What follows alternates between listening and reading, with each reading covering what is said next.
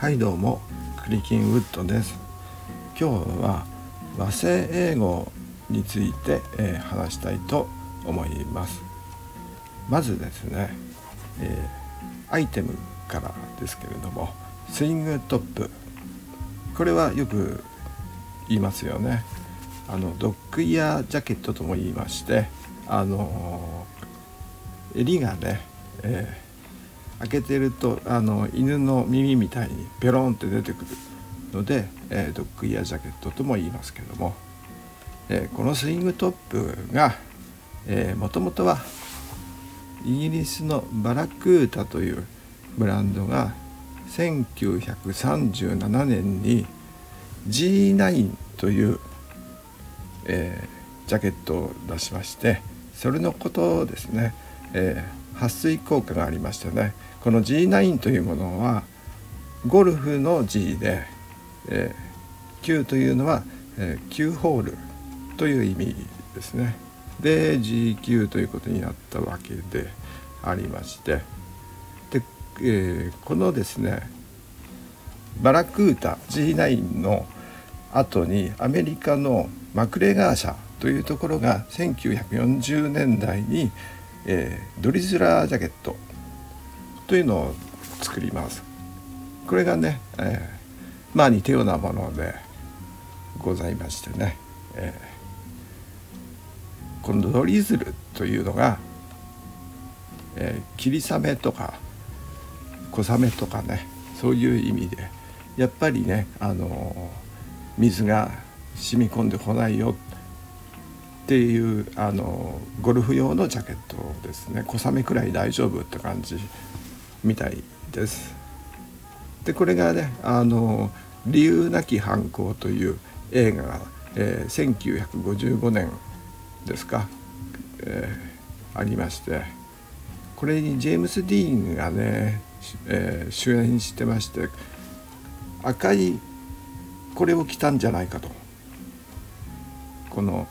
えー、スイングトップを着てたんじゃないかということで、えー、日本で、えー、爆発的に、えー、売れたらしいです。らしいです。あの 私生まれてなかったのでよく分かんないんですけれども。まあもちろんアメリカ製のものはね無理でしたからねコピーして、えー、日本製のものだったとは思いますけれども、はい、ただねこのこの時に着ていたジェームス・ディーンが着ていたこのジャケットはえー、このスイングトップじゃないみたいなんですよ。実は、えー、ナイロンアンチフリーズというジャケットでチンストラップがないらしいんですよね。チンストラップというのはあの顎のところにある、えー、ストラップなんですけれどもスタンドカラーにできる、えー、ような、えー、感じのやつですね、えー、そういうストラップとストラップボタンがついてましてね止められるように顎の下をね、えー、止められるようになってるという、えー、やつがなかったということなんです。でこのドリズラージャケットと、えー、アメリカでは、えー、言ってたんですが、えー、別の名前がねまた出てくるんですよ。これがまた厄介になっちゃうんですが、えー、っとねこれがね1964年に「ペイトン・プレイス物語」という大人気のテレビドラマがアメリカで始まりましたね。これに出ていたライアン・オニール。ライアン・オニールって、えー、イケメンの俳優がいるんですけれどもね。あの娘のテータム・オニールと親子共演して親子役で出たペーパームーンがね結構有名ですけれども。そのライアン・オニールがロドリー・ハリントンという役名でその映画に出ててそれが大人気であの着ているものがねでそれがあのバラクータの G9 だったそうですなので、えー、このジャケットのことをバラ,、えー、バラクータのジャケットをハリントンジャケットと言うようになったらしいです。で、えー、今も、えー、バラクータのサイトを見るとそのことをね書いてますからえー、ハリントンジャケットというという感じで、えー、言ってますから。はい。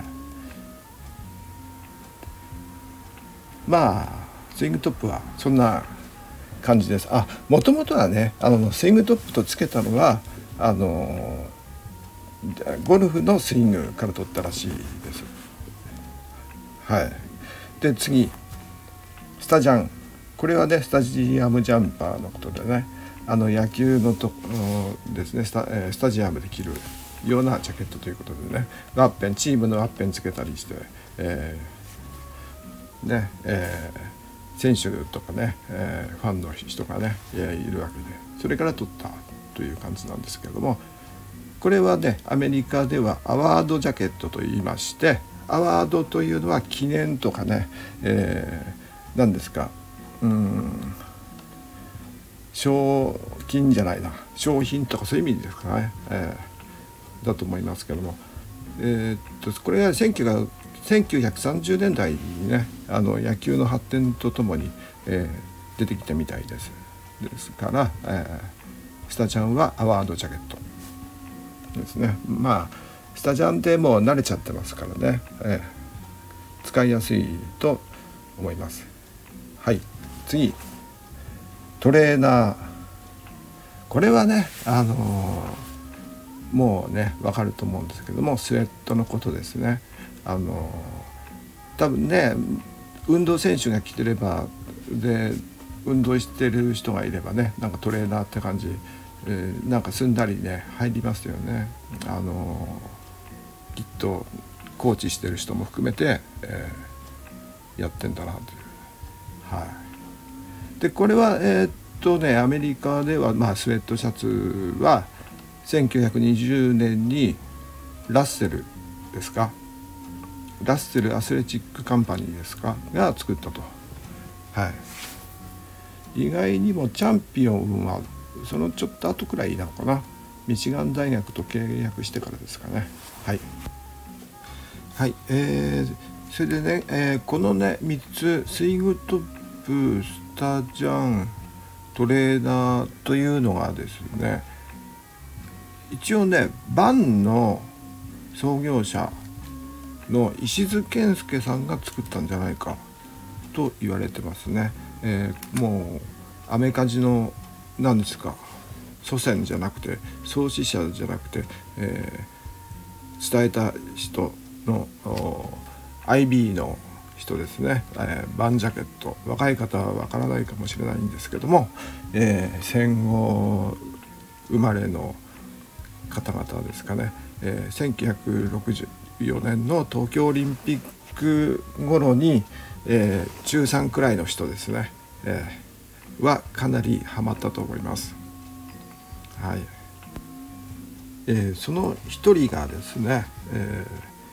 その時東京オリンピックの時に中学3年生だったであろうその人物が今ですね、えー、ユニクロや GU というブランドを持つファーストリテイリングの創業者である柳井正社長なんですね。えー、柳井社長はですね、え、山口県でお父さんがあのメンズ服のねショップをやっておりましてねバンとフランチャイズ契約を結んでいたということですからかなりねあのバンというかね石津健介さんのねえ影響をねやっぱり受けてたはずですよね。えー、メンズショップの息子さんですからねでバンがね周りの友達なんかが憧れているブランドのバンが自分のお店に来てるわけですからね。やっぱりすごくねあの得した気分というかね嬉しかったんでしょうね。影響はかなりあったと思いますよ。すごいアメリカというものがね近くにあったんじゃないかなと思いますね、えー、柳井社長にとってはねあのバンの石津社長はねあのねお父さんの何ていうかおじさんみたいな感じだったんじゃないでしょうかね。あのまあ柳井さんはギャップの創業者にね「あのあなたは私の先生です」とかって言って、いらっしゃったのものも聞いたことありますけれどもね まあそんなわけでなんか不思議な感じがしますよね。えー、っとそういうねえー、っとアメリカのアメリカンスタイルを伝えた、えー、石津健介さんとファーストリテイリングのユニクロの社長がつながっているというのがねなんか今考えたらすごい話だなと思って。ねアメリカとかイギリスにこっちから行ってますからね。逆輸出というかねそういう形になってますからねもう、えー、なんか本当に不思議な感じです。えー、っとねちょっとなんか話が変な方変な方向に行ってしまいましたがちょっとね、えー、今日はこんくらいにします。あのツイッターの方にカチューシャとかジャージとかをね、えー、解説するって書い,、えー、書いたんですけどもちょっとね、えー、そっちまでいかないんでそれはまたあと来週ということでえー、明日かな？来週かな？はいそんなわけで最後まで聞いていただきありがとうございます。それではまた来週。